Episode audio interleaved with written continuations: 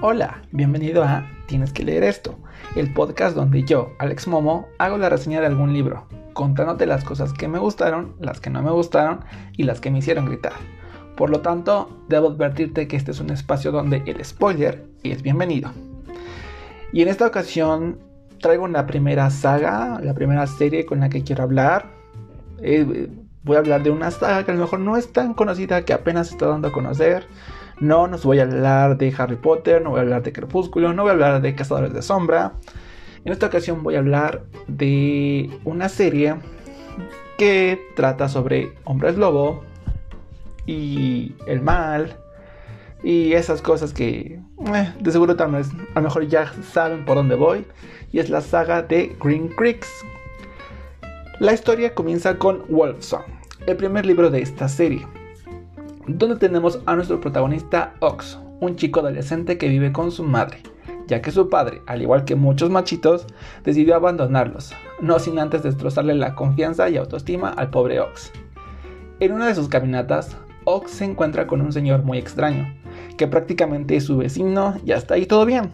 Pero las cosas cambian para Ox cuando conoce a un pequeño torbellino llamado Joe, el cual no deja de hablar con Ox, lo busca y pasa todo el día con él ya que según Joe, Ox huele a Candy Canes and Pine Cones and Epic and Awesome.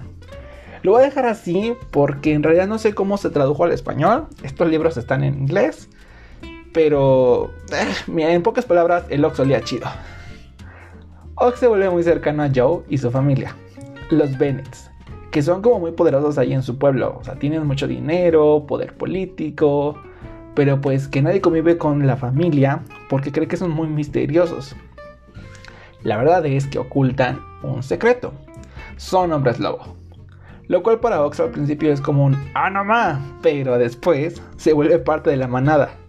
Va conociendo un poco más sobre lo que es ser un hombre lobo, lo de ser un tether, que es como un ancla, por así decirlo. Mm, creo que es como lo más cercano, la atracción más cercana, que es sería como un ancla. Lo de ser un mate, que en este caso sería como eh, ser tu compañero, tu... Eh, sí, creo que compañero sería como la forma más fácil de describir esta palabra. Les voy a dejar esas palabras en inglés porque en realidad no sé cómo se traducieron al español. Y bueno, además de lo de ser un teacher y lo de ser un mate, también aprenden sobre muchas cosas más. Pero las cosas se vuelven terribles cuando asesinan a la mamá de Ox y al padre de Joe. Entonces la manada se separa y vienen muchos problemas, pero al final familia es familia y es tradición. El segundo libro se titula Ravenson, y en esta ocasión la historia se trata de Gordo, el hechicero de la familia Bennett, donde conocemos de dónde adquirió su magia, conocemos un poco más de la historia de su padre y su relación con los Bennetts, el por qué les tiene un odio y su relación con sus amigos, que también son compañeros de trabajo, y sobre todo de Mark, el tío de Joe, a lo largo de la historia nos encontramos en muchos flashbacks entrelazados con el tiempo presente. Una vez más, la familia Bennett se debe enfrentar a un antiguo mal, mientras todo huele a dirt and leaves and rain. El tercer libro se titula Heart Sun y mi favorito de la saga. En este caso, nuestro protagonista es Robbie, un hombre lobo beta que fue raptado de la familia Bennett y que desafortunadamente no recuerda nada de su pasado. Y aunque es rescatado y traído de vuelta a Green Creeks, sigue sin recordar a nadie. Pero Kelly, uno de los hermanos mayores de Joe, no se rinde e insiste en hacer recordar a Robbie todo lo que han pasado. Él, como, él cómo incendió el, negocio de Gordo, el cómo trabajaba con la computadora, el cómo se ponía fácilmente, pero Robbie simplemente no recuerda nada. Al mismo tiempo, se deben de enfrentar a una nueva situación, donde tienen que enfrentarse a constantes ataques de hombres lobos omegas y darles una manada. Y no solo eso, también deben enfrentarse a un nuevo mal y encontrar al alfa de los omegas, porque al parecer no solamente se dividen entre alfas, betas y omegas, sino también hay un alfa de los omegas. Hay muchas emociones, hay muchos enfrentamientos y muchos sentimientos. Es un libro fantástico con un olor a grass and lake water and sunshine. El último libro se llama Brotherson, donde nuestro protagonista es Carter, el hermano mayor de Joe y de Kelly.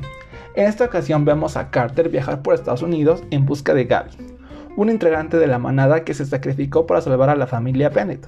El problema es que ha estado lejos de casa por mucho tiempo y está dejando de ser un beta para volverse un omega, lo cual es terrible porque significa que está perdiendo su humanidad. Vemos las situaciones que tuvo que afrontar Carter para encontrar a Gavin y a pesar de que lo encuentra, Gavin no quiere regresar a casa porque no quiere que Carter sea asesinado. Después de algunos días terribles, Carter y Gavin son encontrados por su manada. después de algunas pláticas y un plan temporal, Gavin acepta regresar a Green Creek, donde tendrá que aprender a vivir como humano, entender cómo funciona la sociedad y sobre todo buscar una forma de acabar por fin con el mal que está detrás de la familia Bennett durante tantos años. Tengo muchas cosas que decir sobre esta serie de libros, y la primera es pack, pack, pack. Y no estoy hablando de pack, pack, pack de una forma eh, vulgar, grosera, sino pack, pack, pack, eh, haciendo mención a manada. ¿Sí? ¿Por qué?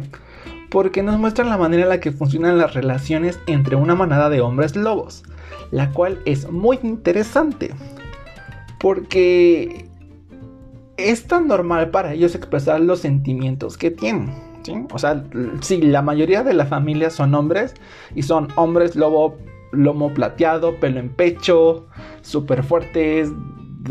ustedes entienden el concepto, ¿no? Pero lo, lo padre es que no tienen miedo de decir que tienen miedo o que aman a sus hermanos. O sea, pueden expresar sus sentimientos de una manera tan sencilla, lo cual lo hace muy cool. Le da cierta calidad a la lectura y hace que conectes con cada personaje y te hacen sentir como uno más de la manada. Algo que en un libro de hombres lobo pues simplemente no esperarías. Estoy hablando de ti, Tim Wolf, que sí me gustaste, pero estoy hablando de ti. Algo que merece ser mencionado, sí o sí, es sobre Elizabeth Bennet. Dios mío, esta mujer es increíble. Es la matriarca de la familia Bennet. Y aunque ella no tiene sangre de la realeza, porque se volvió reina por eh, matrimonio, que en este caso es el papá de Joe. Todo el mundo la trata como una reina y le tienen muchísimo respeto. ¿eh? Es uno de mis personajes favoritos y no solamente de esta historia, sino de todos los libros que he leído. ¿Por qué? Elizabeth Bennet tiene una actitud eh, de ser una madre, sí, una madre muy cariñosa, que educa a sus hijos de la mejor manera, eh, da grandes lecciones, eh, y no solamente a sus hijos, sino también a cada personaje con el que cruza caminos, ya sea eh, Robbie, ya sea Gavin, ya sea este, Ox, es, es un personaje tan, tan bien construido que en cuanto la lees, es como, wow, qué gran personaje, la respeto, la quiero, la admiro, la idolatro. Porque, eh, vaya, tiene, una manera de ser tan, tan específica que simplemente, o sea, no, no puedes odiarla de ninguna manera. ¿sí? Transmite su sabiduría de cierta forma que no sabes en qué momento aprendiste una lección. ¿sí? Y a lo largo de los cuatro libros es la única personaje que permanece de forma constante. Pero el hecho de que sea constante no significa que sea plana o que sea aburrida. Sino está también pensado que aunque no hay un, crecimiento eh, como lo vemos en otros personajes, ella es crucial para la historia. En serio, no, no tienen idea de las cosas que hace, de la manera en la que se expresa. Eh, vaya, es como que ven a Elizabeth Bennet y es como que entienden todo lo que está pasando de una manera tan padre. Eh, entienden lo que es estar azul, entienden lo que es estar verde, entienden lo que es tradición, entienden lo que es ser familia, entienden lo que es ser pack, pack, pack. Entonces, por eso Elizabeth Bennet es uno de mis personajes favoritos de todas las historias que he leído. Super sí. Realmente eh, cuando, cuando lean este libro y, lean Elizabeth Bennet, van a entender de lo que les estoy hablando. Ok, vamos a hablar un poquito de cada libro para que entiendan un poquito el contexto y les cuento un poquito sobre lo que me gustó y lo que no me gustó.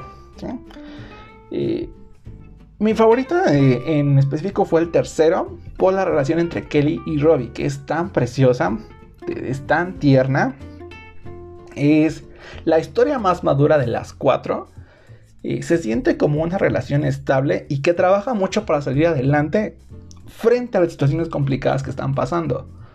Porque para este momento de la historia eh, están con ataques constantes, están con esta parte de que Robin no recuerda nada, eh, están viendo de que a lo mejor se va a acabar eh, como los hombres lobo, entonces vaya, están, están pasando tantas cosas al mismo tiempo, pero Kelly siempre encuentra el tiempo para dárselo a Robin y es como un tiempo bien usado, ¿saben? No es como el que, ay, no me contestó los WhatsApp, ya lo odio, lo voy a bloquear, malditos hombres. No, no, no, no, no. O sea, realmente es como, oye, yo estoy aquí para ti, yo te quiero ayudar, déjame ayudarte, vamos a hacer esto, vamos a hacer lo otro, nos comunicamos. Necesitas estar solo en este momento, ok, eh, te, dejo aquí, te dejo estar solo, pero si necesitas algo, eh, aquí estoy yo para ti. Entonces es como, es una relación sumamente madura, sumamente madura. Eh, hay muchísima responsabilidad afectiva. Vaya, es creo que igual una de las mejores relaciones que, he leído en, los libros. Hablando, o en el caso del libro número uno, eh, me molesta un poco la rapidez con la que avanza, ya que comienza con Nox siendo adolescente y Joe siendo un niño. Pero pues al cabo de algunos capítulos, ¡fum! Ya crecieron súper tanto y ya ambos son adultos, ya tienen 21 años, el otro tiene veintitantos, entonces es como... Eh, siento que ese crecimiento tan rápido nos quitó momentos eh, que tal vez eran necesarios para la historia. Entonces, eso sí fue algo que, que no me gustó, que se sintió como un poco raro de leer pero pues al final de cuentas tiene sentido para la historia porque eh, que un niño y un adolescente se enfrenten a todos estos problemas, pues tal vez eh, no es como mm, lo más eh, funcional para la historia. El libro 2 fue el que menos me gustó de plano, que estamos hablando de la relación entre Gordo y Mark. Y aquí es lo que les decía en el podcast anterior. Esta relación se sentía como una relación de adolescentes. ¿ah? Donde cualquier cosita y ya estaban peleando, no hablaban las cosas, sus peleas eran así como bien absurdas, eran como de ¿por qué te me quedas viendo? No me mires. Ay, es que odio que me vea, pero en realidad estoy seguramente enamorado de que me vea y cosas. es como vatos. Se supone que son las personas más grandes o las de mayor edad en, en, esta familia y se comportan como adolescentes. Entonces es como... Uh, fue algo cansado leer este, esta relación, estas historias. Y es como... Ya no se comportan así. Eh, maduren algo, por favor. Entonces por eso eh, el libro número 2 fue el que menos me gustó. Creo que es el que menos aporta para la historia. Se trata más sobre... Eh, conocer un poco más sobre la magia de Gordo.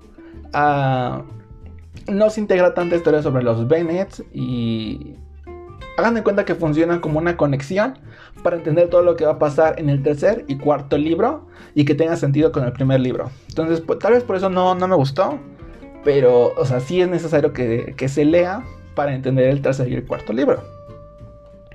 Finalmente, el cuarto libro es una historia que al igual que la primera, avanza muy rápido. En unos pocos capítulos ya este se le da muy muy rápido el cierre a la historia. Este, se le quita el protagonismo a Carter, que es algo que eh, no está padre porque se supone que cada, cada hermano o cada parte de esa manada tenía un libro para contar su historia. Y en esta cuarta se le quita el protagonismo a Carter para volverle a darle el protagonismo a Ox. Entonces, eh, fue algo un poco molesto. La batalla final dejó mucho que desear y la verdad se sentía un poco predecible. Eh, en este caso disfruté más la batalla del segundo libro que esta, de, esta del cuarto libro. Mi calificación para cada libro es 8, 6, 10 y 8. Estos son libros que sí hay que darles su tiempo para leerlos, que realmente disfrutes la historia. Eh, no solamente te quedes con la historia de cada pareja, porque hay muchos personajes secundarios que son importantes para la historia y cada uno tiene su propio desarrollo. Entonces, eh, es una historia muy grande, es una historia que está muy, muy, muy bien eh, trabajada, está bien escrita, hay mucha riqueza. Entonces, si lo lees así como nada, quiero leer la pareja, pues mmm, tal vez no la disfrutes tanto. Pero si la lees ya así como con atención, vas a entender toda esta parte que te digo de que pack, pack, pack y sentimientos y lo que es ser una manada, lo que es ser una familia, la tradición. Son libros que, que si tú te interesa lo que son los hombres lobos y las relaciones entre hombres, pues los vas a disfrutar sin duda alguna. Espero que te haya gustado esta plática, que te animes a leerlo y me comentes qué te pareció. Sígueme en mis redes sociales, arroba alexmomo, donde me puedes mandar tus recomendaciones, leer con algún libro o simplemente echarnos un chismecito. Cuídate mucho y nos vemos hasta la próxima.